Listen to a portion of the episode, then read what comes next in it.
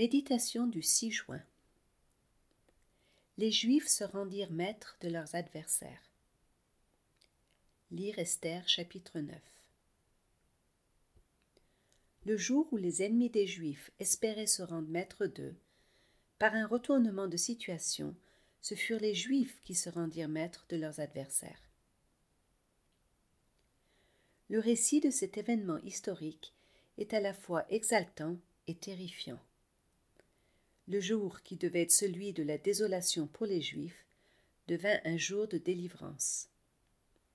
Assuérus leur ayant donné la possibilité de se défendre, ils combattent légitimement leur ennemi et les tuent. La victoire est totale, incroyable.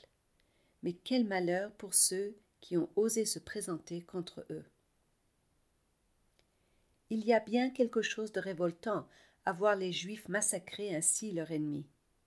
Mais que pouvaient-ils faire? L'histoire se répète sans cesse. La haine antisémite, qui est en fait une haine de Dieu et de son peuple, cette haine ne disparaîtra jamais. Camus la compare à la peste et termine son roman par ces mots.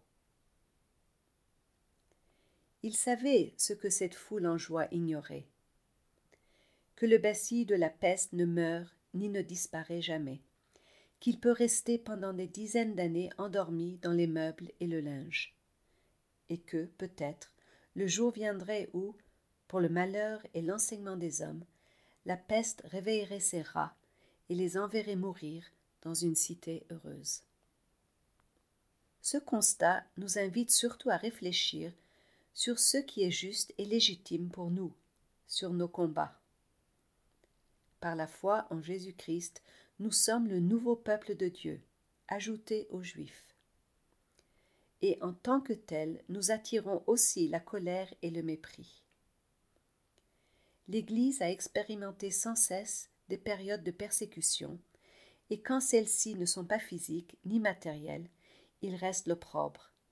Les chrétiens connaissent au moins la calomnie, la séparation. Ne croyez pas que je suis venu apporter la paix sur la terre.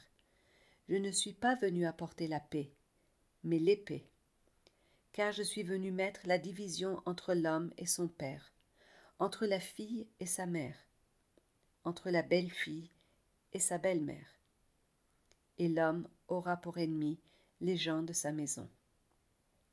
Matthieu chapitre 10, versets 34 à 36 l'hostilité se réveille parfois sans qu'on sache pourquoi. Elle est spirituelle. Que faire alors? Se venger? Si pour les Juifs le seul moyen d'assurer leur repos était de détruire, Jésus annonce que pour l'Église il en est autrement.